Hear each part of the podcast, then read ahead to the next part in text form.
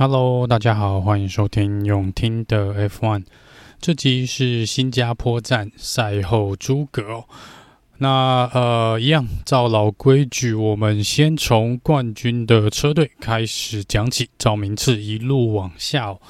这场比赛呢，先来讲大部分，因为这场是英语，我们有做一个呃延误啊、比赛起跑时间有延误大概一个小时又五分钟左右哦。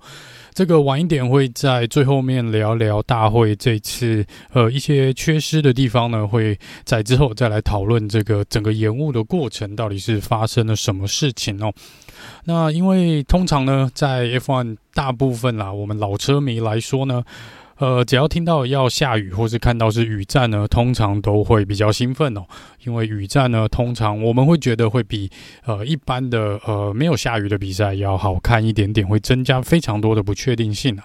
那这一次呢，呃，大会一样哦，它还是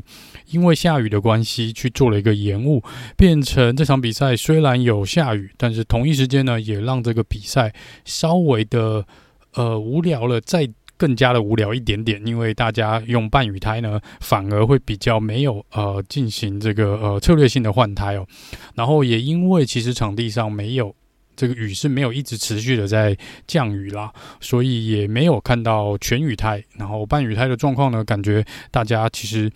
呃保持距离呢是保持的是还蛮规矩的哦，所以没有看到太多的呃超车的一些画面了。那这个是我觉得这场比赛比较美中不足的一些地方啦，就是前可能三分之二看起来不是那么的有趣哦。好，那这个呃关于这个雨胎什么的，我们跟大会的一个流程呢，我们就放到最后面再来讲哦。那第一个呃要来聊聊的呢是红牛车队 Sergio Paris，他这场比赛呢拿下了冠军，这是他今年。赛季的第二个冠军哦，那他第一个冠军也是在街道赛哦，这个蒙纳哥这边，所以看起来呢，他的确也是蛮适合跑街道赛的一位车手哦。他在之前的 Secure 呃 Grand Prix 在几年前呢，也是拿到冠军的那个状况下，应该我没记错，应该也是街道赛哦。呃，他这场比赛呢，Sergio Perez 的确拿出了呃蛮亮眼的一个表现，也一扫呢，我觉得啊，也一扫蛮多先前的前几场比赛，蛮多呃蛮多人质疑他呢，到底适不适合继续担任 Red Bull 第二车手的这个质疑哦。那我想这场比赛他证明了他自己是。还是有能力去夺冠的，也是有能力呢去跑出很好的成绩哦。那我也蛮开心的啦，因为如果他真的是像他之前那样讲的，是因为车子跟他自己本身的适应力还没有调整到一个最佳状况的话，如果这场比赛是一个证明他已经找到了某种平衡点呢，那我想接下来呢比赛会比较嗯，我觉得他就会回归正轨，就像他可能呃。今年赛季刚开始那样，会比较呃比较像我们所熟悉的 Sergio Perez。那他这场比赛也拿下 Driver of the Day，那这个是恭喜他，的确这场比赛是跑得相当相当的不错。那他在呃主要呢是因为他在起跑的时候呢，在第一圈呢、一刚起跑，在第一个弯道其实就已经超越了 Charles Leclerc。那其实这个一大部分呢，如果有去看。重播画面的话，应该会看到，呃，这蛮大一部分的原因不是因为肖尔克的失误，或者 Sergio Perez 真的起跑的相当的漂亮。其实就以起跑的反应时间来说呢，两位车手基本上是相同的。但是，呃，就是这场比赛的唯一不稳定因素，我就是下雨的一个状况。一般来说呢，在杆位你夺到了杆位呢，大部分都是在那个比赛是。算是一个比较好的一个呃起跑位置啊，就让你能够在进弯道呢是有比较好的位置啊，这是杆位本来就应该要给你的一个算是奖励。但是在这场比赛呢，虽然 Charles Leclerc 是拿下杆位，他那个起跑的位置呢，的确也是比较好守。如果守下来的话，他进弯呢也是一个呃蛮好守住第一弯进弯点的一个位置。那偏偏呢，在这场比赛因为下雨的关系，场地呢又因为新加坡潮湿的这个气候，它没有干的那么快，导致于在起跑线哦，其实本来应该是一个比较好的起跑位置的那条线，也就是肖勒克他们那一边就是奇数位起跑的。车手那条线呢，积水反而是比偶数位这边要来得多。肖勒克其实起跑呢是不错的，他跟 Sergio Perez 刚刚有提到反应时间是几乎一样，但是偏偏呢他在没开没起跑没多久，前面就有一个算是水，算是一个呃积水的一个地方啦。那它这边轮胎就有稍微空滑了一下，哦，造成，所以我们造成，如果看重播画面的话，你会看到他的车子忽然间慢了下来哦。这就是因为他那边打到了那个水坑，所以这个积水呢，就让 Sergio Perez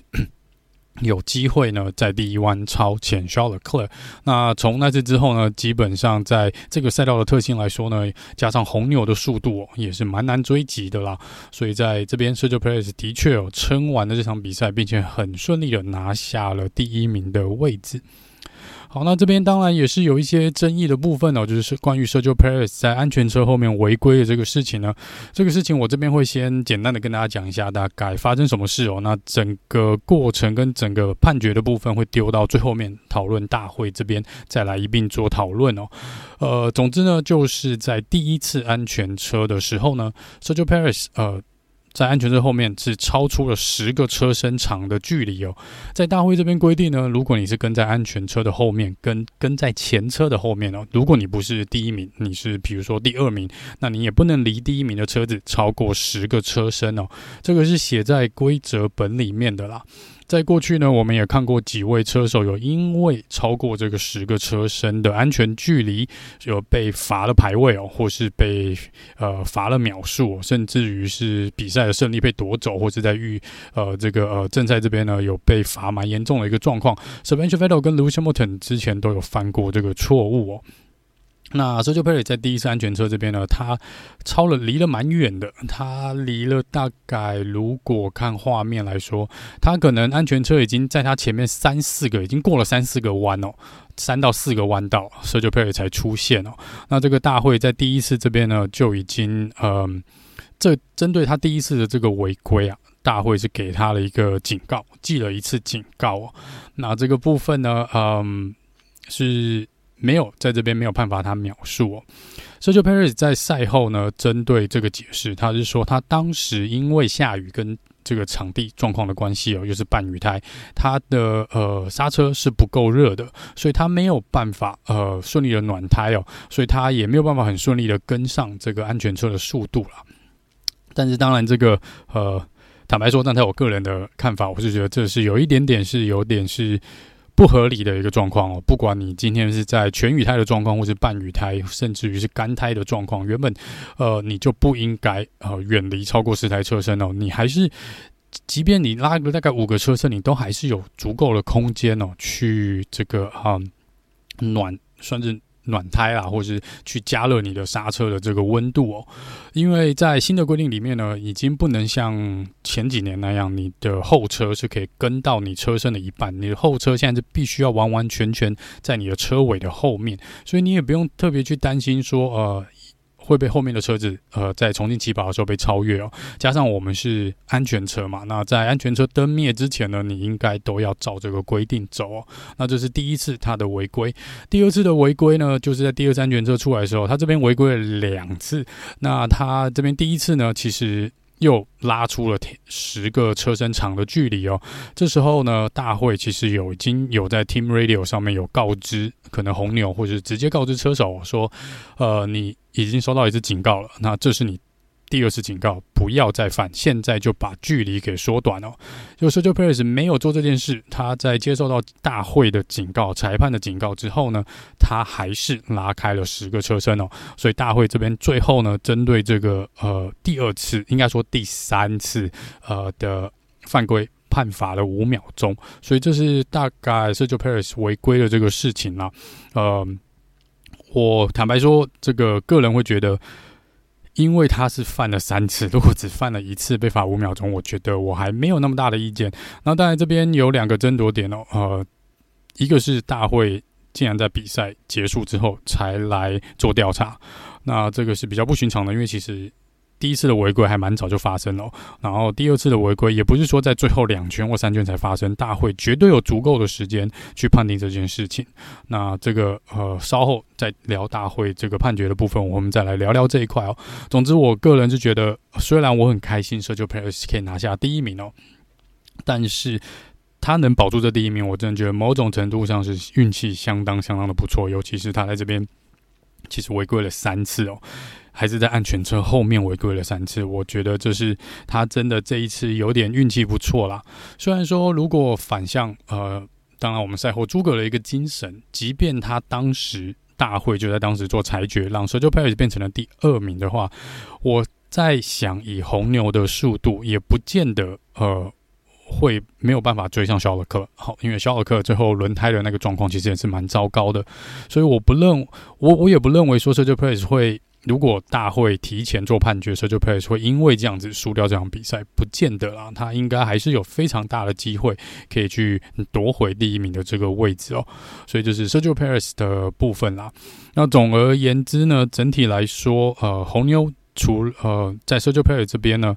基本上的速度，我觉得。都是比肖尔克的法拉利要快哦，不管在直线上面或是在弯道的部分呢，其实都没有呃吃到亏哦，也没有让红军这边有占到任何的便宜啦。更何况呢，在这个赛前呢，他们其实有提到说，就 Paris 的引擎是有一些些状况的。那这个状况当然最后是没有造成太大的影响哦。不过呃，就是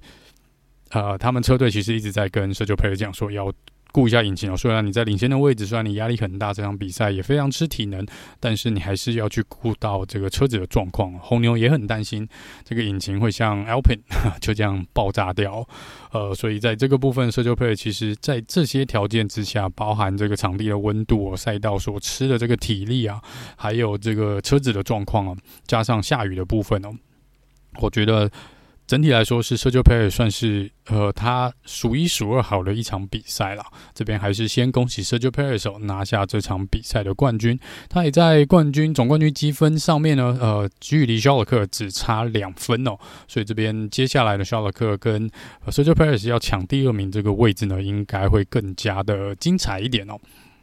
好，那再来是聊聊他的队友 Max Verstappen，他的预赛呢是出了一些状况，所以预赛最后是第八名，然后在正赛的结果是拿到了第七名哦。整体来说呢，Max Verstappen 不是一个很好的周末，可能是他除了退赛以外，这今年到现在有完赛来说呢，算是比较不好的一个呃成绩了，不好的一场比赛。他也是上个周末呢庆祝他的生日哦，这个生日周末真的还蛮。可能不是蛮顺他的意哦。那他在预赛这边到底发生什么事情？简单来说，就是他的油没有，车队在他的车里面没有放足够的油哦，让他可以接受大会的检查。所以他们最后呢是紧急的喊卡哦，就是叫他在好像只剩下三个还是三个还是四个弯道就要冲终点线了，他们反而叫他直接进维修站哦。那这个部分呢，呃。像我们有看到 Mika Häkkinen 之前世界冠军 Mika Häkkinen 有讲哦，甚至于呃，Maxim Sam 自己有讲，他觉得这是一个非常蛮蠢的一个错误。那也有车迷在嘲笑说，这就是红牛这边做了一次法拉利哦，就当了法拉利红军这边就是犯了不该犯的错。那呃看了一下状况，的确站在油量计算的部分不应该发生这个事情。不过。就像这一次，因为气候的关系哦，其实呃，蛮多车队跟车手并出去跑预赛的时候，并没有照他们原本设定的圈数，或是车子原本的设定在跑哦，所以在油量计算的部分呢，可能就会比较有一点点。呃，怎么讲？风险程度就是那个呃，上下差异性可能会比较大。那在这边呢，Max Verstappen 也不，我也不能说完全是车队的问题，因为我们可以看到 Max Verstappen 其实在预赛这边呢，他放弃掉两三次的一个 Flying Lap 哦。他在最后一次这个呃被喊卡的这一圈之前，其实那一圈才是他原本，我相信啊，据 Chris Horner 讲的，应该是。在他们喊卡的前一圈，才是应该是车队所计算的最终的 Flying Lap。那 Max Verstappen 不知道什么原因，他在呃那一圈他最后是放弃掉，他选择放弃，然后他重新来做一次最后的最后的 Flying Lap。结果车队当时呃应该是有，我猜啦，应该是有在 Team Radio 上面有跟 Max Verstappen 本来是希望他不要放放弃那一圈哦，但是他还是做了。那车队这时候可能。这个呃，工程人员他们就已经在赶快计算这个油量到底够不够了，因为本来比如说我就是预期你跑完上一圈就要停了，就你现在要多跑一圈哦，所以他们最后发现这个油量是非常危险，不能说不够，但是非有非常高的机会是有可能不够的。那如果是这样子的话，你可能就会被取消资格，你会被丢到最后一位来起跑。在这个部分，可能红牛不太想要去呃赌这一块了，所以就叫 Max 这边直接放弃了。所以你说是不是完完全全车队的错？可能也不不尽然，因为 Max 如果没有放弃，他好像。在 Q3 是不是放弃了两次哦？至少两次这个呃 Flying Lap，所以在这边当然这也是油量消耗比较多的一个原因啦。所以在这边虽然说车队这边是完完全全吃下了这个呃，算是这个认。百分之百认错了，那我觉得在这部分可能 Max 这边也是有一点点需要负一点点的责任哦，因为这是他个人的判断，他当时需要做两次的 Flying Lap。好，那这是 Max 为什么在预赛没有跑好的一个状况。那在这个呃预赛赛后预赛赛后简报的部分呢，我我有提到说，在当时红牛的计算是，如果 Max 最后是没有被叫进维修站的话，以他当时的速度呢，会比肖尔克的圈速要快至少两秒到。两秒半哦，那后来去推算这个成绩呢，他们说修正为大概是一秒半左右，但是不管怎么样，那还是一个非常快的速度。就是如果他没有发生这件事情的话，油量够的话呢，这个杆位就是 Max 的，那他非常有可能应该就会在这场比赛拿下分站的冠军，但是呃，蛮遗憾的发生了这样的事情哦。那 Max 除了这个预赛跑不好以外呢，在正赛这边呢，也是我觉得他也是跑得蛮辛苦的哦。他第一圈呢就跟 Kevin Magnussen 发生了碰撞，然后我们这边其实在蛮早就看到听到这个呃转播这边有播这个 Team Radio 说这个 K Mag 的是很危险啊，他这个呃前翼这边呢又是可能要掉不掉的哦，然后又让 K Mag 呢再次收到了一个这个漏网旗哦，就是 Black and Orange 这个。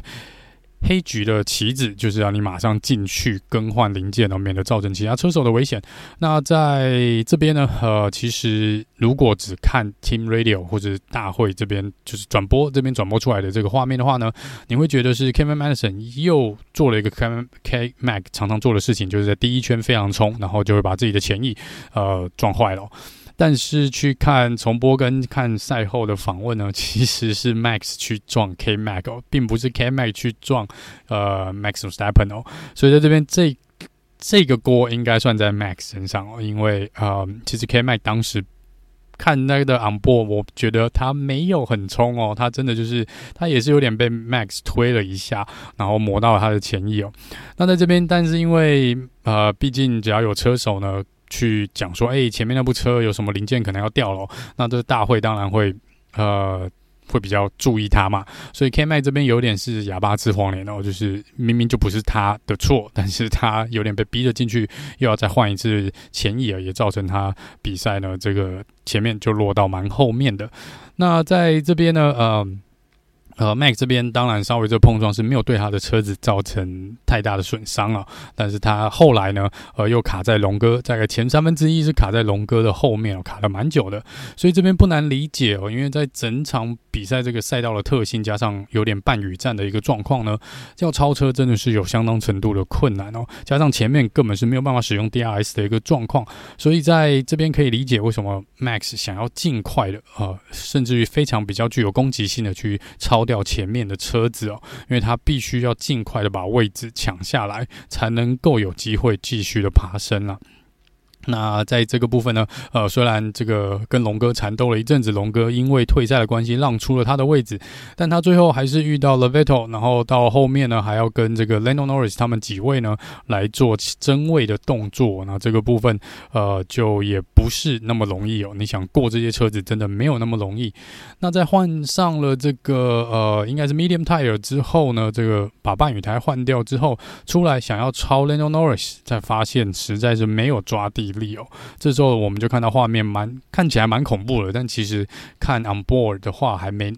就没有那么恐怖了，它是整个是没错，前轮双锁死哦，然后这个烟是磨得蛮大的，然后运气好的是他没有因为这样子撞上已经要转弯的 Lando Norris，然后也没有因为这样子撞上外面的护栏哦，他是顺利的滑进了缓冲区，但也因为这样子轮胎的磨损相当的大，他必须要再次的进站换一套轮胎出来，所以在这边呢，本来 Max 的排名呢或许没有这次失误啦，我猜应该是可以到第至少第四名没有问问题哦。第三名应该也是有机会哦。如果 Carlos s i n 当时的速度还是起不来的话呢，的确是有这个机会的，那就蛮可惜的啦。但后来最后还是拿到了第七名的，呃，第七名的这个位置哦。所以这整体来说，我觉得对 Max 来说，这不是会让他开心的一个周末啦。简单说是这样。好，那再来是第二名呢，是我们就要来聊聊是 s h o l e r c l e r 就是红军这边的。那 s h o l e r c l e r 呢，预赛是拿到杆位，然后最后正赛是拿下第二名的位置哦。刚刚有提到他起跑呢，并没有什么失误。真正造成它轮胎有点打滑的原因呢，是地上的这个积水哦。这边有点真的运气不好啦。通常呢，这个呃，就像刚刚提到的，在杆位起跑的车手呢，理论上在真位进第一弯的位置呢，应该是要比较有优势的。那我们也看到，其实不只是肖尔克，只要跟他站同一边的，像是这个 Louis Hamilton，也是因为这样子在第一弯被靠道上挤出去哦。然后后面好像是 Alonso 龙哥这边也是，基本上在右边这一排。起跑的都还蛮糟糕的，起跑都还蛮糟糕的。那在这个部分呢，就是蛮可惜的哦，真的。呃，反而因为下雨，造成了他们这边起跑呃有一些阻碍哦。所以这个是在为什么起跑这边有蛮多车手损失了这个位置，都是因为大概这个右边是比较潮湿的，积水是比较多的。这当然就是让你的车子比较轮胎没有抓地力，然后也有可能造成打滑。还有就是呃。你这边的轮胎的温度可能会被降低哦，毕竟遇到水，所以这个是车手并不想看到的一个状况啦。好，那再来就说，如果啊，如果肖勒克在起跑这边没有这个水被水坑害到的话呢？应该是可以顺利守住第一名啊！虽然我觉得红牛的车速还是蛮快的，但是因为赛道的特性呢，我觉得是比较有机会去守住第一名这个位置哦。这是肖尔克蛮可惜的地方。然后再来，虽然说在第一弯就损失，呃，算是被 Sergio Perez 超过去，那其实中间还是有几次。应该有蛮多次的机会是可以去抢这个第一名的位置。那但是在第一次这个换轮胎的时候呢，呃，车他自己肖尔克发生了一点点的失误，他没有停在他应该停的。呃，这个线上面就有点超出这个维修站的格子哦，也就是说，工程人员这个维修人员本来已经在定位要等你车子过来，你只需要把车子停在定点的那条线上面呢，他们可以很顺利的帮你把轮胎取下来跟换上去。那肖尔克这边稍微往前呢移动一下，变成后面的维修人员呢必须可能身体要往左边或往右边呢往前移一点点哦，这就造成秒数上的一些损失哦。在这边他做了应该是五点四秒的维修站的停滞时间哦，蛮可惜的。如果少了那两秒钟，可能两到三秒钟出来哦，他应该不会，应该可以更早跟在 Sergio Paris 的后面。然后再来呢，就是之后我们有看到有几圈哦，肖尔克是蛮积极的去进攻 Sergio Paris，但是每次跟到他的身后的时候呢，即便有 DRS，还是没有办法顺利的超掉 Sergio Paris 哦。这边呢，应该就是在好像主要的损失的时间，应该是在第七弯那边哦。就是他本来应该要可以在第七弯这边出弯的时候呢，呃，是可以跟上 Sergio Perez 的，然后之后接下来的 DRS，他可以去比较顺利的追击哦。但是在第七弯这边，可能因为这个还是比较潮湿哦，这个七八弯这边哦，我们看到蛮多车手是在这边出事的。那这边他每次只要过这边，他好像去看他的画。过弯的画面呢，都会有点偏移哦，所以他这边通常会损失一些时间，所以好像就是他好像已经可以追到 Sergio Perez，但是好像又抓不到他的呃气流，也抓不住 Sergio Perez 的车尾哦，就到最后还是没有办法顺利的超过去哦。这看起来是在红军在放完暑假之后呢，每一场比赛似乎都有轮胎过度耗损的一个问题，然后在之后呢，呃，Charles Leclerc 轮胎的状况应该蛮明显的，你看到它的速度是越来越慢哦，而且看到它左右滑行的这个呃画面是越来越多，所以就知道它的轮胎的磨损跟抓地力呢，在那时候其实呃已经差不多不行了啦。就后来啊，的确也没有办法呃很顺利的呃缩短可能车队要求它保持五秒钟的这个距离哦，它最后是没有办法做到的。那呃在这边是。红军是蛮可惜的，应该是轮胎是没有办法跟上，呃，肖尔克想要做出来的圈数了。好，那这边不管怎么说，肖勒克还是拿下了第二名哦。然后他的队友呢卡洛山也是拿下了第三名的位置。整体来说呢，至少法拉利在车队积分上面呢是稍微往前追进了一点点哦。但是卡洛山也虽然从第四名预赛第四名起跑，但是最后拿下九站上颁奖台第三名哦。但整体来说，我觉得卡洛山这场比赛的成绩是不太好的。他整个速度呢是远远落后于 Sergio Perez 跟。啊，队友肖勒克，那如果不是 Lewis Hamilton 发生了这那一次的呃失误呢，冲出撞到了旁边的护栏，基本上 Carlos 应该会被 Lewis Hamilton 超掉，他是没有机会站上颁奖台的。整体来说呢，整个 Carlos 整个周末的速度就是没有跟得上，就没有办法跟得上呃 Sergio Perez 跟他的队友肖勒克。好，那在呃这边真的是也蛮可惜的啦，但是呃。基本上就是，我觉得他的整个周末的表现呢是低于低于他应有的水准。我不知道是车子的问题，还是他针对这个赛道也是比较呃不习惯一点哦。这个赛道真的看各车手在赛后出来之后呢，的确都是处于一个相当虚脱的一个状况。好，那再来是 McLaren 第四名跟第五名哦，这是对 McLaren 来说相当不错的一个周末，进账相当多的分数，也在车队总积分上面呢超过了 Alpine 哦，他们的主要的对手 Alpine。那 l e n d o Norris 拿到了第四名，他是从第六名来做起跑，然后最后守住了第四名的位置哦。那我这边的笔记是没有记到太多，Lando Norris 发生什么事哦？基本上感觉就是没有发生什么失误，就是稳稳的开哦。那当然是有点拜前面这个 Lewis Hamilton 失误所赐哦，加上他本来有可能被 Max 超过的，那因为 Max 也是锁死那个轮胎哦，所以有一点点运气啦。但是不管怎么说呢，还是相当嗯、不错的一个周末，对 Lando Norris 来说。那对 Daniel Ricardo，我觉得就是更不错的一个周末。呃，虽然我也笔记上面也没有抄到太多关于他的比赛发生的事情，我只有抄到说他是从第十六名起跑，最后跑到第五名哦，这应该是呃蛮不错的一个呃成绩哦。所以这边看到前面 Carlos Sain、Lando Norris 跟 Daniel Ricardo 还有 Sergio Perez，他们都有在排名上进步哦，就是从比他们预赛的位置还要。还要前面，你看他们都是偶数位起跑，所以基本上，呃，这个都是啊，呀、都是偶数位的呢，都成绩不错，因为在第一圈都可以超掉蛮多车子的。好，那 Daniel Ricardo 呢，虽然呃，应该说我这边有看到说他是在小雪纯罗达带出安全车之前，呃，之后。进站换胎的，当时有点意外，因为他是少数换了软胎出来的车手。那他一出来也说，好像在 Team Radio 上面有讲说，只是没有抓地力哦，怎么会换这套胎？但后来还是有一点点运气啦，也是因为 Lewis Hamilton 跟 Max 有这些失误哦，他最后还是拿下了第五名的位置哦。不管怎么说，至少从第十六名跑到第五名哦，而且又是 Daniel Ricardo，以他今年的状况来说呢，他这样的表现只能给他拍手，真的是恭喜 Daniel Ricardo。再来的车队，我看一下，应该是 Aston Martin。Aston Martin 因为 Lance Stroll 是第六名哦，Seb 应该是第八名的位置。这场比赛对 Aston Martin 来说呢，跟 McLaren 一样，是相当不错的一场比赛哦，进账了不少分数，然后也一口气从原本车队排名第九，应该跳到了第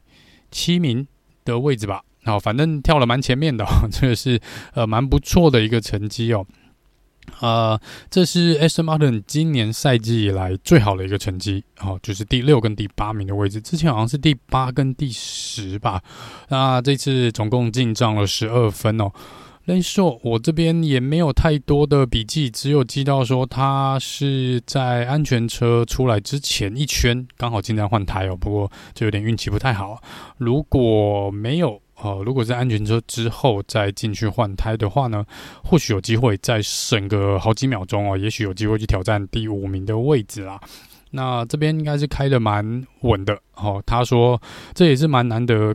在赛后听到 Lance Stroll 的访问呢，他讲蛮多。他说他真的还虽然说这是一个很辛苦的比赛哦，对体力消耗是蛮大的，但是他还蛮享受这场比赛整个过程的。最后拿到了第六名，那有蛮大一部分呢，是因为他队友 Sebastian Vettel 帮他后面守住了另外两位呃世界冠军，有挡了至少拖了他们蛮长一段时间的。呃，Sebastian Vettel 呃。挡住了 Lewis Hamilton 跟 Max Verstappen 蛮长一段时间的。那 Vettel 呢，在第一圈呢，其实也是起跑也超掉了不少车子哦。然后中间呢，跟 Hamilton 跟 Max 刚好提到，呃，缠斗了蛮长一阵子的。哦，这个是蛮不错。我看到 Sap 他在赛后接受访问的时候也讲哦，他还蛮也是蛮享受这场比赛的，也觉得在这场比赛呢，很遗憾就是预赛的时候呢，没有办法跑出一个比较前面的位置，不然这场比赛应该可以有更好的成绩哦。好，那再来是 Mercedes，Mercedes 因为 Lewis Hamilton 是第九名啊，Hamilton 呢是第三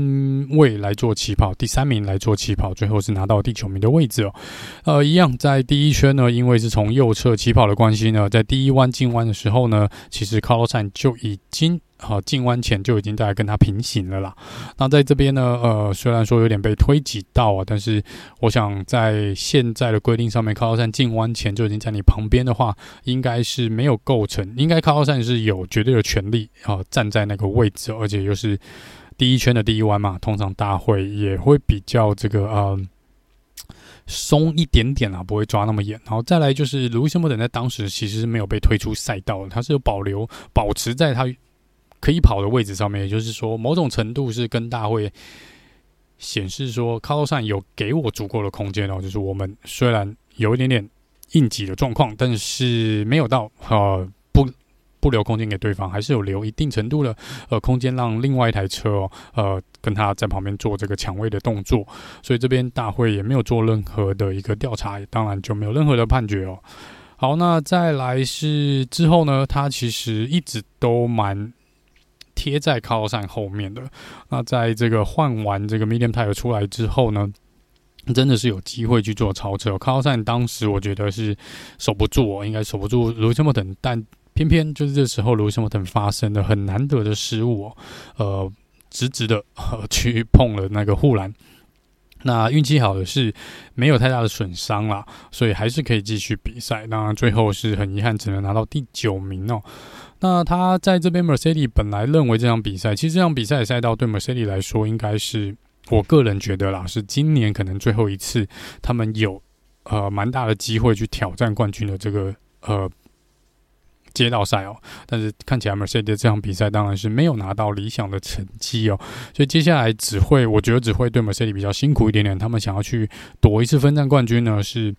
我觉得接下来的几场比赛，日本啊，或者我们回到这个美国、巴西这边，都会比较吃力哦。尤其是这个卢修莫腾个人的生涯记录呢，可能会因为这样子，今年就是因此中断哦。他从进入 F1 以来，从他新人第一年来了，每一年、每一年度，不管在哪个车队，不管开哪一台车，他都至少有一个杆位跟一场的分站冠军哦。那今年目前是没有杆位，也没有分站冠军，就是呃。有人说他不在乎这个数据，我觉得多多少少可能还是会有点在意啦。哈，这真的是你看他进入 F1 这么久了，这是第一年十几年呢，第一年呃没有任何的杆位，也没有任何的呃分站冠军，就是蛮可惜的。我觉得这对他来说也是蛮可惜的一件事情。他的队友 George Russell 因为更换引擎的关系，所以从这个最后一名来起跑，从 P 类呃，维修站这边来做起跑，然后是最后是排在第十四名的位置。整场比赛就抓手，我觉得也是跟 Max 蛮类似的，就这不是他的周末，真的 Not his weekend。嗯，表现的蛮。不能说很糟糕，但是就是有点乱，感觉就是有点乱哦，一点都不顺，就是不太顺啊。呃，首先是在预赛的时候，他就已经在 Team Radio 上面有跟车队讲说，他觉得这边引擎是有点怪怪的，哦，引擎有怪怪的。那 Mercedes 这边最后还是帮他换了一个引擎，可能真的是有什么原因哦。那在这个呃，他这边算是第一个进去换。Medium tire 出来的车手，当时可能大家都觉得有点太早了，但是以他当时排在第十二、十三名的位置呢，似乎是一定要做些什么事哦，不然应该是没有机会去抢这个前十名的位置啦。所以在这边呢，我觉得也是一种种赌博，一种小赌博，先让他换上第一个换上 Medium tire 出来。那果然一出来呢，这个 就叫什么？就说是完完全全没有抓地力哦，是在滑行的一个状况。但后来其实大家也是看到，做了几圈之后呢，这个场地逐渐的继续这个呃干燥嘛，然后呃可能 medium 太有温度也起来了，所以就看到。就抓手的成绩是圈速是越来越快，所以才会间接导致在第二次安全车的时候呢，各车队毫不犹豫的都进去换了这个轮胎哦，因为呃有就抓手当这个白老鼠，给大家看，这个在正常这个黄胎状况下呢，可以跑出什么样的一个成绩啊？那这边呢，他这边总共还有两次的事故，那我觉得他这两次都应该要被罚，但是呃，可能也是运气好。他会没有特别去采访他哦。第一次呢是跟这个 Bottas 包 Bottas 这边呢，他还是有点碰撞哦。那他这边有点过弯的时候去应急 Bottas，那 Bottas 这边应该有发现就抓手会想要超车，选的那个点超车，所以 Bottas 这边呢其实已经对我，我觉得我看起来他是已经有出。做了一些防卫的一个方式，所以碰撞没有那么严重，碰撞没有那么严重。哦，但是呃，Bottas 赛后的确有讲说他呃有想到、有预料到、有觉得啦，他说是这个一种感觉哦，说就叫手会冲上来，所以他这边的确也是偏离，有刻意的稍微偏离了他本来应该跑的位置，就是想要避免更严重的碰撞哦。还有另外一个是跟 Mick Schumacher 这边哦，这边 Mick Schumacher 这边呢，我觉得百分之百是 George Russell 的错。呃，Mick 呃，他完完全全跑在他应该跑的那条线上面，George Russell 呢反而是有一点点呃，如果你去看那个超车画面的话，Mick 是比较靠赛道的右边，在进弯的时候，那是一个左弯。那这个 Mick 的就是应该从这个右边，然后往左边切嘛。那 George Russell 呢，其实左边哦，除了 Mick 以呃，应该说，它右边只有 Make，然后左边是整个赛道的空间，至少还有两个车身的距离啊，两个车宽呐、所以在就照这边呢，它有很多的空间可以去走，但它没有，它偏偏往右偏，然后去撞 Mick Schumacher。那之后我们有听到 Team Radio 上面呢，这个就抓手说，哎、我不知道 Make 在干嘛，他是不是为什么用生命在防守的感觉哦？呃，他当然是要用生命在防守，因为 Make 到现在还没有二零二三年的合约。然后再来就是，难道你就认为 Has 车队应该把位置让给 Mercedes 吗？直接连守都不守就让给你吗？更别说 Make 当时并没有刻意的做出阻挡或防守的行为哦，他只是跑在，应该说跑在他应该跑的那条线上面，是 j o j o 手想要在那边，嗯、怎么讲？从算是内侧去挤出挤进那个弯道，但是偏偏内侧那边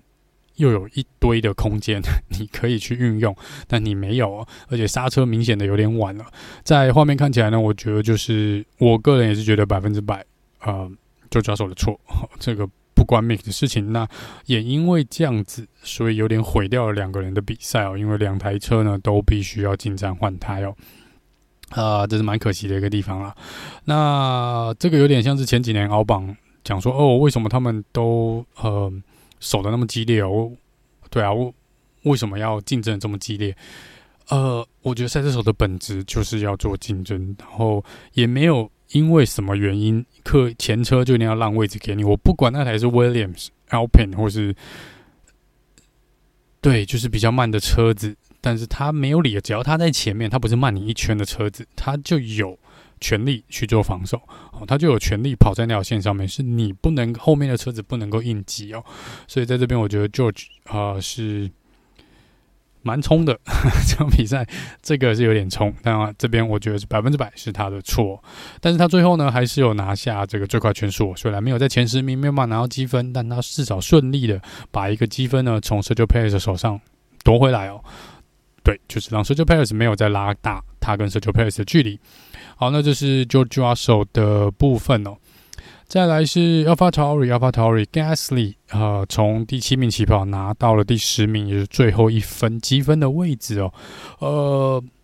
如果照今年看 AlphaTauri 的比赛来看呢，我会觉得哎，有积分就应该觉得蛮开心的哦。呃，Pierre Gasly 呢，其实赛后接受访问的时候，他说他其实是蛮失望的。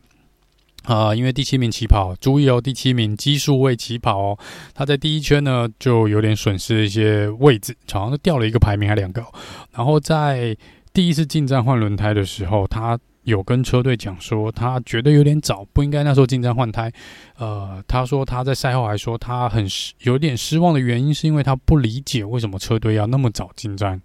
呃，叫他进站换胎。他他说当时呃，如果再玩几圈进站，应该位置不会掉那么多，所以这个是呃。的确啊，大部分的车手是在三十五、三十六圈左右，他大概提早了一两圈进站。他当时是不希望这么早进站的，所以就是他说他跟车队会在赛后再呃继续讨论跟检讨的一个呃蛮大的一个事项之一哦。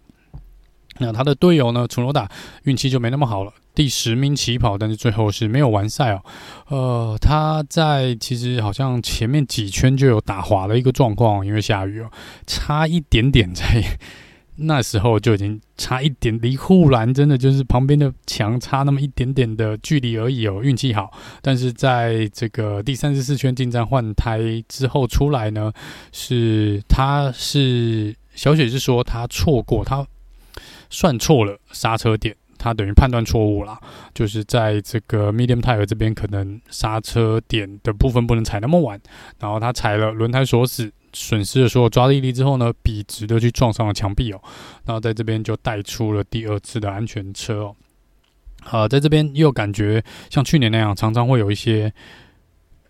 不应该有的失误啊、小雪也说这是他觉得是他个人百分之百他的错，然后他也觉得说呃不应该犯这个错误，所以就是可能呃今年第二年嘛，然后他已经签了第三年，明年第三年的合约哦，这可能是明年他必须要再更加注意的事情哦。在这些错误，我想在车队来说，以红牛来说，应该是不会太喜欢他常常犯这种不该犯的错误了。好，那接下来是。Alfa Romeo，Alfa Romeo，Bottas 是拿到第十一名的位置哦。不过从这边往后呢，其实就落后蛮多了。呃，他离第十名的 Gasly 差了一分半，九十三秒左右的时间哦，这真的蛮大一段距离的。那整个比赛我的笔记也没有很多，就是他跟追抓手发生了碰撞，然后他也是。少数呢，安全车之后换了这个软胎红胎出来的车手，然后一路撑到底哦，最后跑在第十一名的位置。他的队友呢，运气真的就很不好了，呃，预赛第十四名，那最后是没有完赛哦。那这边就来聊聊他周冠宇到底有多么倒霉哦。他在这边呢是被 Latifi 硬生生的往墙壁，哇，也不算往墙壁推，应该是 Latifi 就是我不知道是没有注意到他。还是就是注意到他，但是反正我就是觉得你会让我。Latifi 在要右弯 这个右转的时候呢，车子竟然往左边偏，然后周冠宇就在他旁边，所以就直接削掉了周冠宇的前轮，然后造成两台车间接着，周周冠宇当时就直接退赛了，因为前轮如果看那个重播画面，断的还蛮干净的，哦，那个轮胎是直接爆掉。那在这个 Latifi 这边呢是。进站想要换前翼，然后呃换一下轮胎，因为他好像有爆胎嘛，然后发现这个车子的损伤蛮严重的，所以也是直接退赛哦。所以周冠宇这边呢，真的是非常非常倒霉，完完全全不是他的错。然后我也坦白说，也不知道要帮 Latifi 辩解什么，就是好像现在就是每场比赛可以搞些事情就搞些事情了，完赛似乎也不是他的首要目标，没不能拿到积分就算了，呃，连比赛想要跑完，看起来他都。没有那个意愿呀。Yeah. 然后 Alpha Romeo 的车队老板啊，Frank Vasseur 哈，接受访问的时候讲说呢，你没有办法完赛，其实跟你的运气，呃，不一定有很直接的关系，不一定是好运，不一定是坏运，但是呢，有时候是机械因素，有时候是车手因素。那呃，车手的失误，那有时候就是 Nicholas Latifi 会让你退赛哦。这讲的也是蛮酸的啦。那 Latifi 呢，也是因为这个呃错呢，被判罚了，在日本站要被往后罚五个排位哦。对一个预赛每次都跑最后面的车手来说，五个排位应该没什么意义啦，也没什么意义哦。所以在这边呢，周冠宇就是这场比赛最倒霉的车手之一吧。但是以周冠宇呢，呃，在过去几场比赛，其实我觉得表现还算不错。虽然运气不是很好，但是至少他在目前啦，我们比较十六场比赛的话，他呃十一场比赛在预赛跑的比包太子前面，然后在前面过去的五场比赛，好像有四场比赛也是跑在包太子前面哦。所以我觉得整体来说呢，呃，他被签了另外一年的合约，不能。就不能也不算意外啦，因为他这成绩虽然积分上面不是那么漂亮，但是以他的表现来说，我我们讲的是对他 Bottas 的这个比较性来说呢，我本来我真的以为说 Bottas 会很简单的、很轻松的完胜周冠宇哦，但是看起来在今年这个表现下来呢，周冠宇的表现算是相当相当的不错，这边我觉得他是值得二零二三年的这个合约的。好，再来是 Haas 车队。Kevin Magnussen 是跑到第十二名，呃，Mick 是十三名哦。那 K-Mag 是第九位来做起跑，那呃第十二名收尾。之前有提到嘛，他第一圈应该是被 Max 撞到，然后因为又被挥了黑橘旗哦，要进去换，多停了一次啦，等于多停了一次。那呃，如果扣掉那一次进站，假设用二十五秒来做计算的话，他应该是有机会啦。有机会去拿分数的哈，如果再加上后面安全车，当然这都是推算，呃，是有那个机会去挑战 Gasly 第十名的那个位置，就蛮可惜的。呃，在第一圈这边，呃，蛮难得的，难得不是第一圈的碰撞，不是 K-Mag 的错，我觉得这也是蛮难得的一件事情啦。再来是 Make Sure Mark 他的队友。哦，就是被九九手那个今天一撞，呃，但至少有完赛啦。他以目前来说没有在新加坡比赛过的 F1 车手呢，包含楚诺达跟周冠宇，他是唯一这场比赛完赛的车手。这边还是恭喜 Mike 呃，希望真的他明年二零二三也会有个位置。据最新的消息指出，是 Haas 车队现在只要从 Mick 这边跟尼克·华克伯二选一。据传闻是这样，不过我们再来看看，嗯，接下来会怎么公告吧？看 Has 最后会选谁哦。两个我都蛮喜欢的，但如果比较偏心一点点，我会希望 Make 能够留在 F1 哦。再来是 Alpine 车队，Alpine 是苦主哦，呃，苦主车队之一，两台车子都没有完赛。龙哥是第五位排，呃，预赛第五位起跑哦。然后最后是引擎因素退赛，然后再来是 Alcon 第十七位起跑，然后也是引擎问题退赛哦。哦，龙哥这边跑得蛮快的哦，他原本的速度也不错，然后守住。挡住 Max 挡了也蛮多圈的，这是他第三百五十场的初赛，应该是 F1 里面最多场初赛的车手了。现在他是这个记录的保持人，但是嘿啊，蛮可惜的，这场比赛还是没有办法完赛哦。他一样呢是继续的挖苦车队这边哦，他是说，呃，真的啦，如果不是车子的问题呢，他现在的积分应该可以多至少六七十分，没有问题哦。他讲的也不是完全没有道理啦，真的，如果车子都没有问题的话呢，的确龙哥今年的积分一定比现在要多蛮多的。那阿康这边呢，我也没有太做太多的笔记，就是本来跑得好好的，我们就只看到一个重播画面，boom，他的引擎冒了烟哦，然后他就退赛了。呃，的确没太多好讲的，就是车子因素退赛。那 Alpin 这边呢，因为两台车都退赛哦，所以之前有提到这场比赛算是大输给他们的。主要竞争对手 McLaren，他在排位这边呢是落后于 McLaren 这边哦，所以这边是接下来呢，我们也看到这两个车队在积分的争夺上面呢，应该也会比较精彩一点点哦。最后是 William 车队，William 车队呢，Albon 第十八位来做起跑，然后最后也是没有完赛哦。他其实在第一圈就打滑过，然后在这个嗯。之后呢，又是因为轮胎锁死没有抓到那个刹车点呢，直接皮笔直的呢撞上了墙壁，然后前翼直接卡在那个护栏上面哦，带出了这个呃算是安全车。那在这边呢，最后回去维修站的时候呢，车队也觉得可能损伤过重，干脆叫他不要比赛了。其实以 L 棒今天的表现来说，也许有人觉得他表现的不是那么理想，但你要想哦，他在两个多礼拜、三个礼拜前呢，才刚进行完一次手术，而且手术之后呢，又有呼吸道感染的问题，进了加护病房，然后又要没几天出院之后，又要飞到新加坡这边，在身体可能还不是恢复百分之百的状况下呢，要在新加坡这个非常炎热跟挑战体能的赛道呢，要开满几乎两个小时。然后你要他拿出很好的表现，我觉得是有一点点强人所难啊。即便这场比赛他不，就算不出赛，我相信大部分人也可以谅解哦。但或许也是因为 Nick DeVries 在上场比赛接替他出赛的时候呢，表现太亮眼了，可能 Albon 有点危机意识，觉得，哦，我还是出赛一下比较好哦。那这边呢，呃，辛苦 Albon 了，我觉得就是至少这场比赛，呃，不管他跑得好或不好，呃。我个人是不会太去批评他什么，因为以他的身体的健康的状况，我觉得这能够出赛已经要先给他拍拍手了。那他的队友刚刚 TV 我们刚刚讲过了，这边就不用再多谈了。呃，你本来可能以为他会利用最后几场比赛证明他自己至少还值得留在 F1，看起来完全没有这回事。我基本上觉得这场比赛他撞周冠宇那个方式，呃。可能车队都可以考虑日本站开始可以把它换掉。这个我觉得，如果我是车队老板，我可能会那样想。我觉得 Latifi 这边人是很感觉人是真的很好啦，但就是在 F1 这边，哎呀呀呀呀呀，不知道该说他什么。去年要不是有 Mazepin 垫底，可能 Latifi 今年就已经被换掉了，也不一定哦。好了，那以上呢是这个十个车队二十位车手这场比赛，这个关于赛后诸葛跟他们整个比赛过程的一些事情的一些讲解，重要事情的讲解啊。那接下来呢，我们就要来进入第二十，算第十一个车队，或是第二十一个、第二十一位我们想要讨论的一个，我想要讨论的一个呃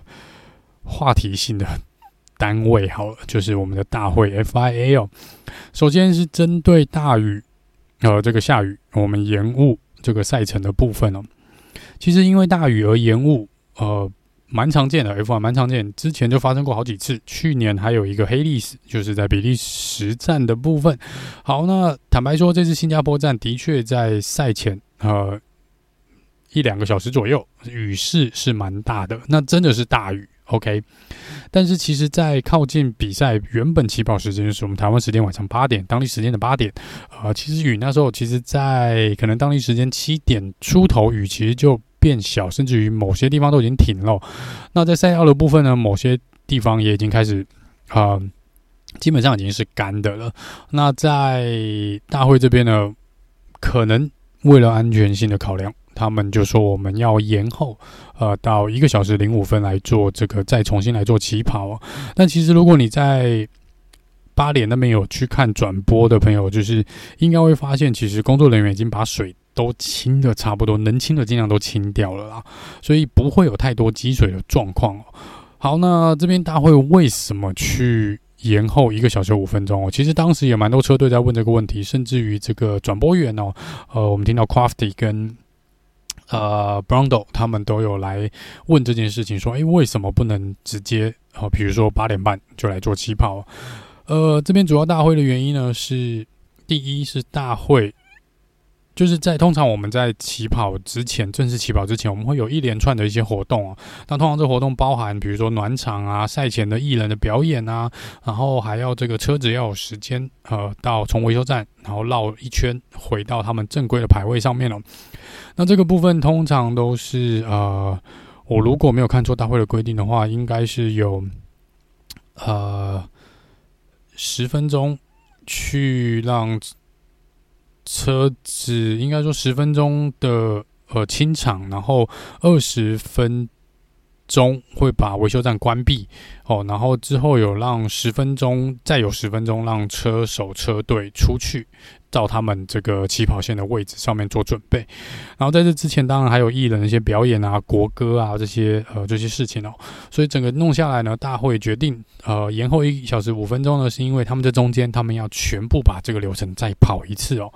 那蛮多车队是觉得说，其实你不用这么做。你当然说要唱国歌这些是没有问题的，这个是可以做的。但是像那个什么，为什么维修站还要再被关二十分钟，然后大家就坐在里面什么都不做？你为什么不把二十分钟去掉？然后还有就是这个前面这个绕行场地这个游行的部分，车手游行的部分，十分钟到二十分钟你也可以去掉。所以你其实可以在八点半就让所有车子。排在他们应该的起跑线上面，然后八点半来做起跑，这个是大家比较不理解的原因。那当然，我在想，大会这边可能会考量，我们已经两年没有来新加坡做比赛了，是至少让大家看完整个流程也 OK 啦。那另外原因是大会，我觉得因为是夜间赛嘛，他们根本就。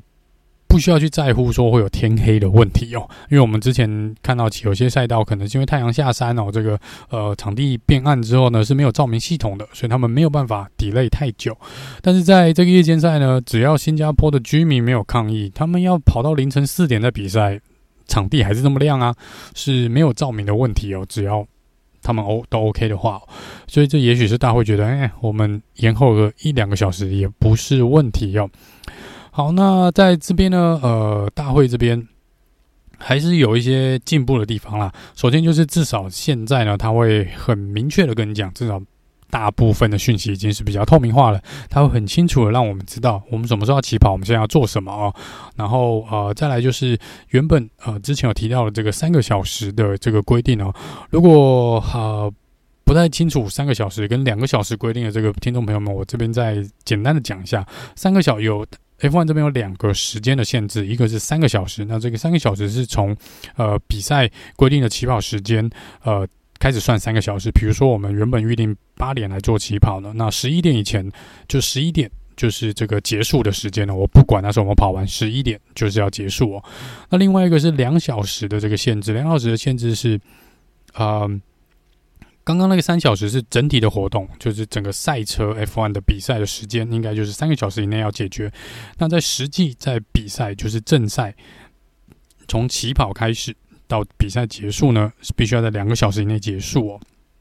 那呃，你可以把它想成说，我们从一开始起跑，然后所有正常的情形之下，中间可能有安全车啦，有红旗什么的，但是比赛就是在两个小时就是要停，不能超过两个小时。那那三个小时呢，就是有可能我们英语延赛啊，或是干嘛延了三十分钟。那不管怎么样，呃。整个活动或者这个晚上的整个 F1 的赛程呢，就是要在三个小时内结束，所以大概是差异性在这里。所以在正常的状况下，如果大会选择延误一个小时的话呢，那其实我们就必须要在，反正我们就是要在当地时间十一点以前结束这场比赛哦。那你也可以九点起跑，九点半起跑，我们反正就是要在十一点来做结束哦。那这时候，如果你是十，比如说九点半来做起跑，你原本可以跑到十一点半嘛，但实际现在就不行，因为有这个三小时的规定，你就只能跑到十一点。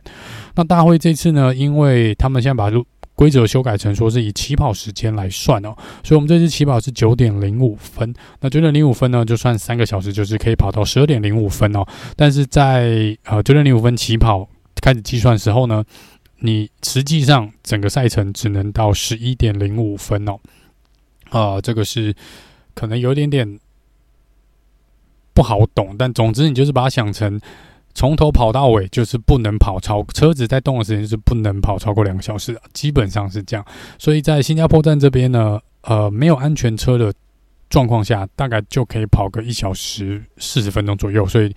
每场比赛都有安全车出来的话，大概以前的平均大概就是一小时五十分钟左右哦。所以其实新加坡站一直都是踩在那个两小时的这个线上面，不然我们正常状况下应该大部分的比赛一小时二十分钟或是一小时呃一小时半通常都会结束哦。所以这是为什么新加坡站很耗体力的一个原因之一哦。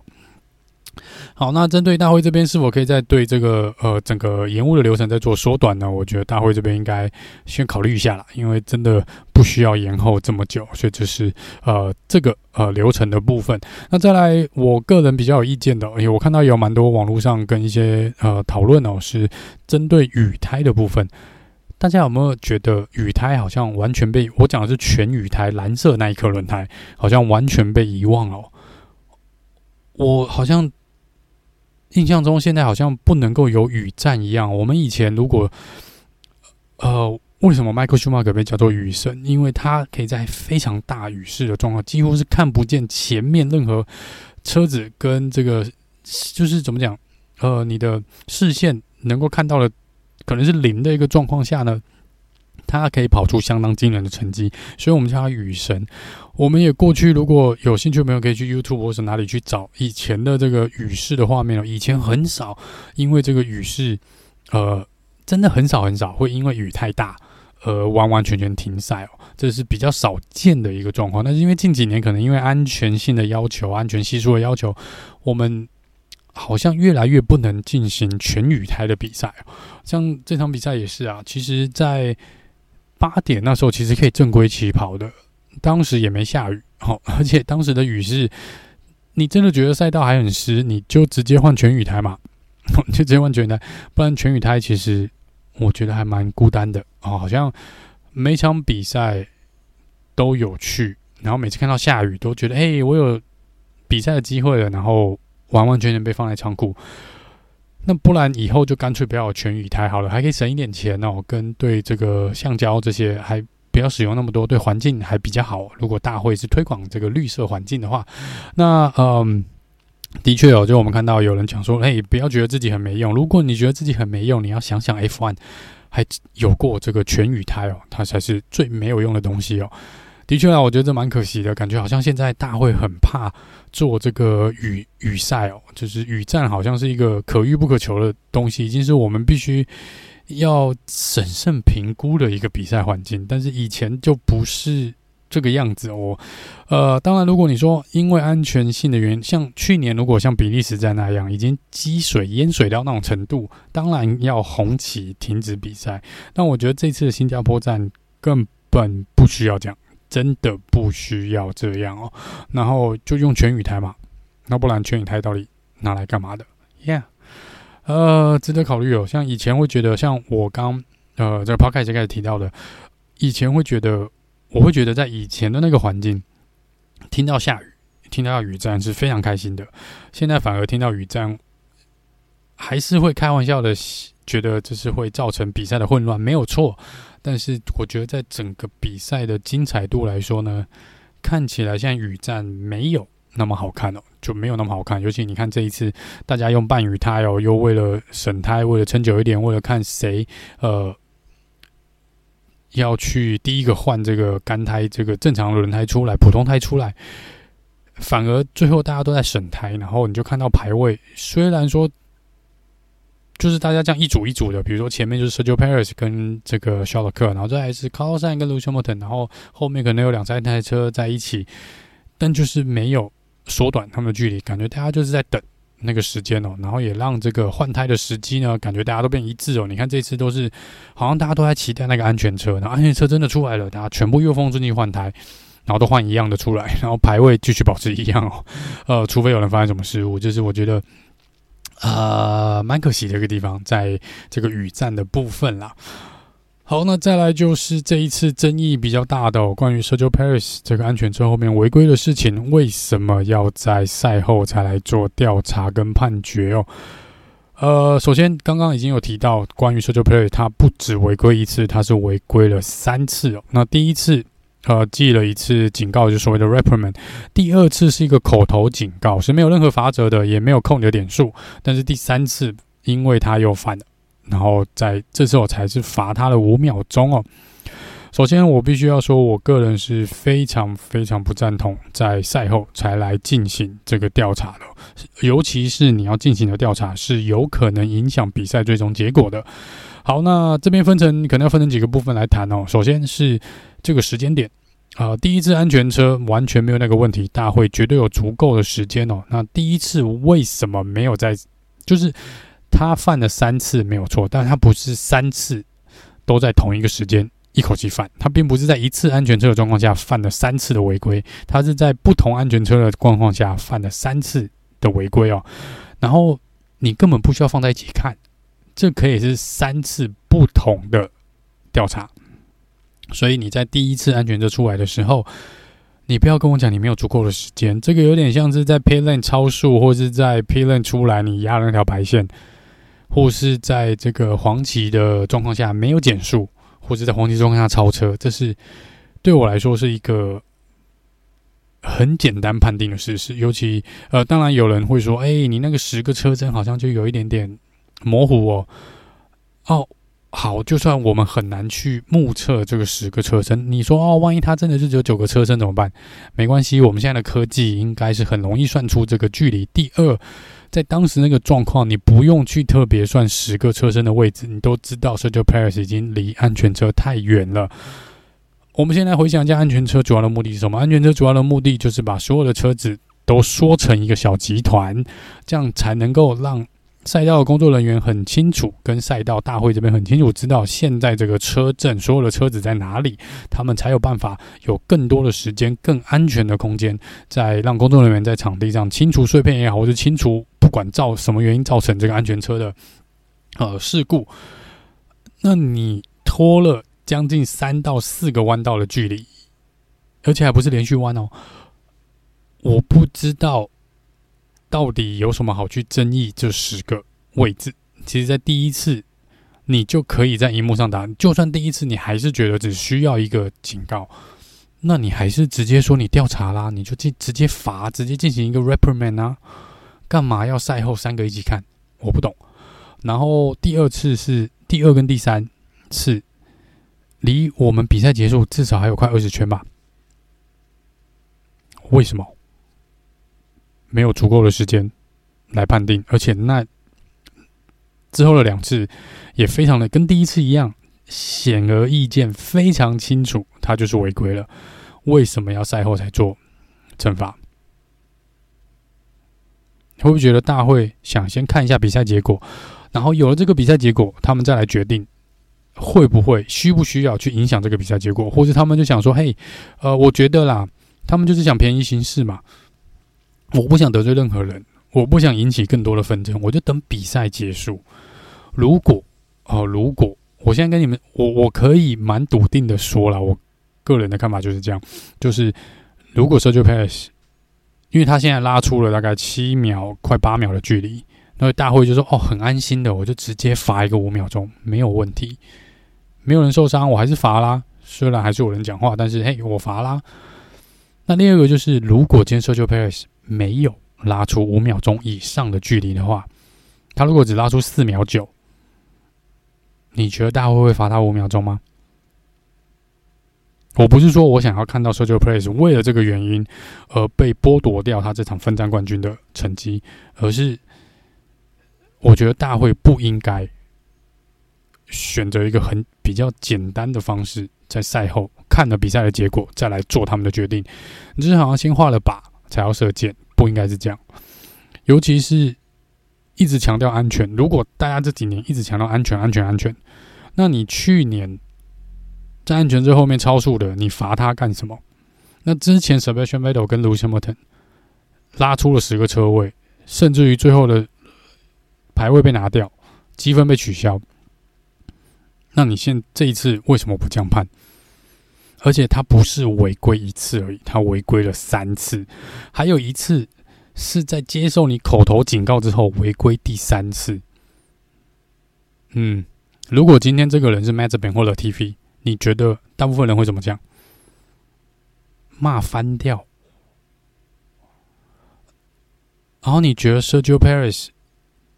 就至少我看到官方的声明稿跟大会所写的这个新闻稿判决书里面所写到，Sergio Perez 讲的理由，他说他的轮胎跟刹车温度不够，我觉得就是不好意思，就是有点狗屁，没有够不够的问题，除非你车子真的有坏掉或什么原因，这不是一个理由。拉出十个车身的距离，然后让你违规三次。你违规一次可以说你不小心，你真的有打滑，你有失误，但是你没有，你不是因为这个赛道上有积水，然后你车子打滑才落后安全车，不是，你就是有点故意，为了那个温度，保持你轮胎的温度。好，第二个我觉得安全，一个是你拉出这个安这个不安全的距离，第二个是。你收到警告之后，你加速去追安全车，你有没有超速的问题？不要忘了，这时候还有赛道上还有很多工作人员在清 L 榜的前翼也好，就是排除虫落打或者呃其他碎片也好，这不是一个呃，如果以安全为最高考量，我觉得这不是一个该做的事情哦。还是在强调，他违规了三次，你要告诉我三次都是无意的，抱歉，我不相信，真的不相信。没有办法，一次可能不小心，三次不可能。而且真的在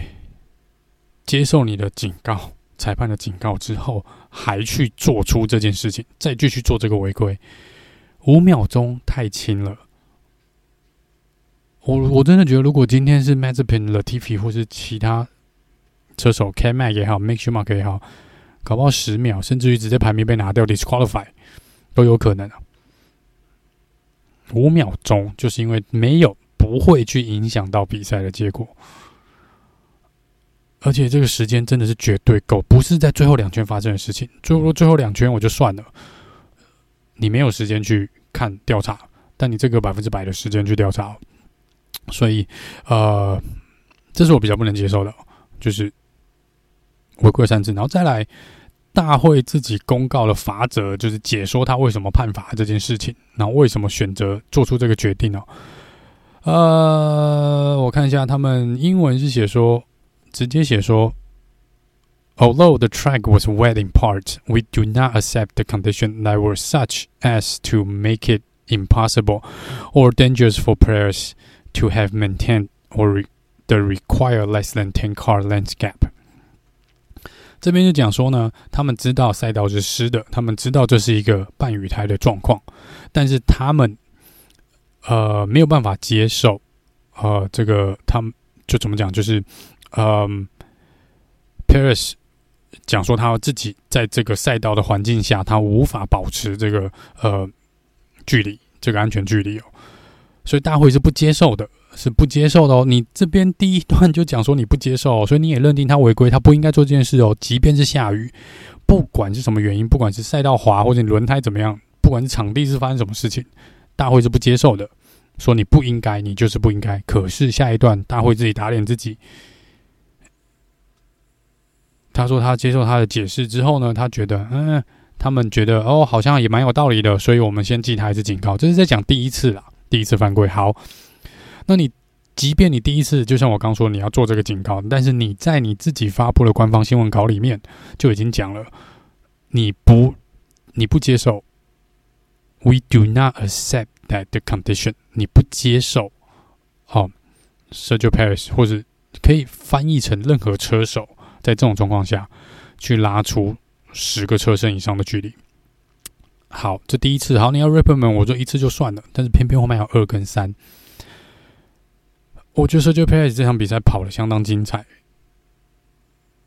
但这某种程度来说是有点钻漏洞。我不也不算钻漏洞，有点故意。好，其实这场比赛他如果被取消资格，我也不会觉得太意外。后面那两次太超过了，然后就是我告诉你不要做，然后你还做，那你要干嘛？我觉得这是目前大会这个问题哦。后面之后过可能下个礼拜等 Budget Cap 的这个费用。呃，费用上限的这个报告出来之后，我们可能会讲一样状况。如果真的有车队违规，你大会又不去罚，你鼓励大家违规嘛？那我就问啊，如果下一场比赛还是有机会下雨哦，这场比赛在亚洲日本哦，还是有机会是雨战哦。如果又有人安全车出来拉出了十个位置，是不是可以玩三次？还是你一次就要罚他？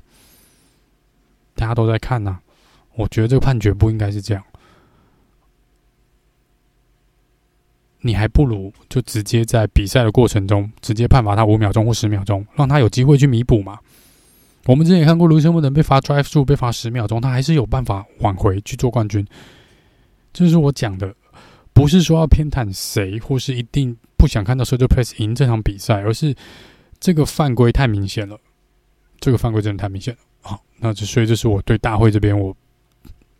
在这个判决上我真的没有办法认同。呃。所以我才说，我觉得 Sergio Perez 表现的很精彩，但是在这个违规上面，没有，我觉得没有好解释的。他真的运气很好，好、哦、运气很好。我觉得大会就是等比赛结果，然后他们选择了一个最简单的方式，就算有人骂，也不会那么多人骂，过几天就没事的。然后我又不影响比赛结果的方式，我不要再去掀起后面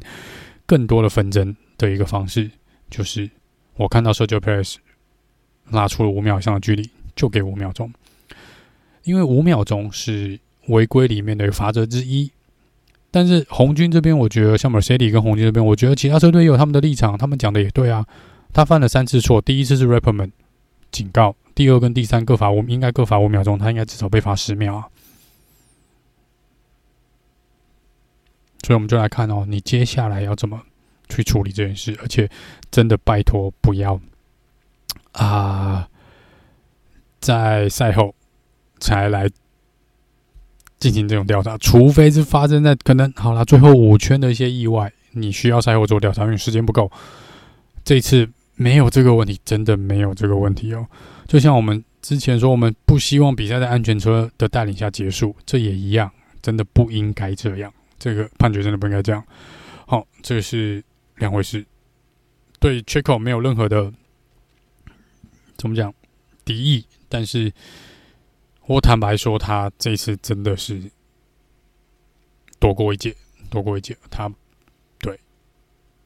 而且以他的速，就像稍早提到的，以他的速度来说，我觉得你就算在比赛的途中，你那时候还剩下大概快二十圈嘛，你给他罚个五秒、十秒，他还是有机会赢的。你还不如这样子做，大家反而比较不会有意见。我觉得这个，呃，我是有去一些讨论版跟一些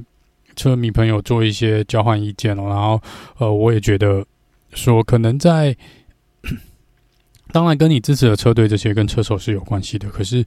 如果看得够久，呃，这一路看下来，呃，去年是一个很混乱的状况，大家应该都知道。记忆犹新，但是今年 大会说要做一些改变，他们我觉得是有尝试做一些改变，但是在这个部分决定了这个部分，我觉得今年的状况没有比去年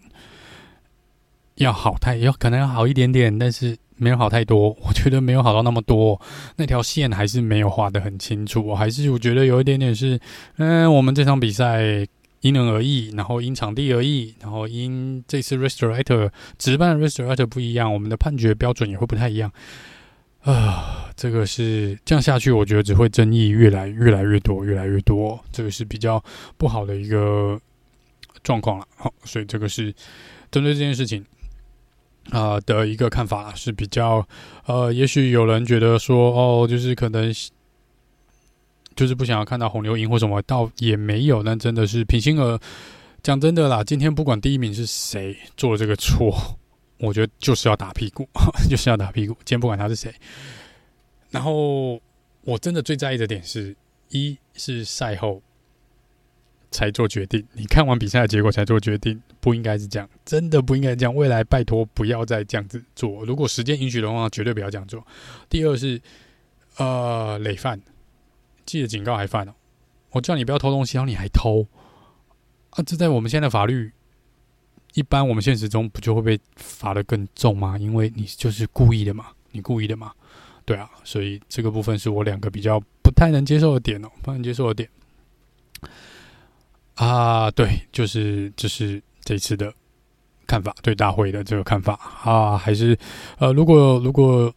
可能如果我相信听众朋友蛮多，可能会有不同的看法啦。但我觉得这是个人的一个小意见哦，就是在这个方面啊，是我觉得这是争议性比较大的。整个比赛倒没有什么太大争议性啊，但呃，大会这个决定，我是觉得有一点点在这场比赛上面，在 Sergio Perez 这场胜利上面，我觉得还是泼了一点点的墨汁上去了，泼了一点点墨汁上去哦。但我还是必须要说，Sergio Perez 这场比赛跑得很精彩。他绝对值得拿这场分站冠军，但是在这个判决上面呢，我觉得是不够好的，哦，是不够好的。好，那最后呢，呃，是目前的世界冠军的这今年二零二二赛季的冠军竞争来说呢，在数学的计算上面，只有 Max Verstappen、肖勒克跟 Sergio Perez 有机会来拿接下来的，就是来争取、来争夺今年二零二二年的最终的世界冠军哦。当然，以目前的 呃数字来看呢，Max 赢面还是相当大，他是还是有机会在日本站这边做封王的。不过，因为他在新加坡站这边是跑到才只有跑到第七名的位置，所以在日本站想要封王呢，呃，问题会再多一点点，所以可能不见得有机会啊。有啦，还是有机会在日本站封王，只是困难度会比之前预期的可能要再高一点点。嗯，好，那这个以上呢是这集呃新加坡站赛后诸葛的部分哦。这礼拜是日本站，所以也会呃一样送上这个赛前简报，然后预赛正赛的简报，以及下礼拜赛后诸葛的部分。那刚刚也有提到这个关于呃 budget cap。就是费用上限的审查的部分呢，本来应该是十月六号吧，应该是十月五号还是十月五号还是十月六号要公布这个审查报告结果。那呃，好像有人说就是红牛跟这个 Aston Martin 是有超出这个预算上限嘛？那大会这边说会做审查，不过目前没有一个结果啊。如果有什么结果，会在第一时间在呃脸书这边尽快的跟大家做一个回报。好了，那就是这集的呃用听的 F One，那我们就下次见喽，拜拜。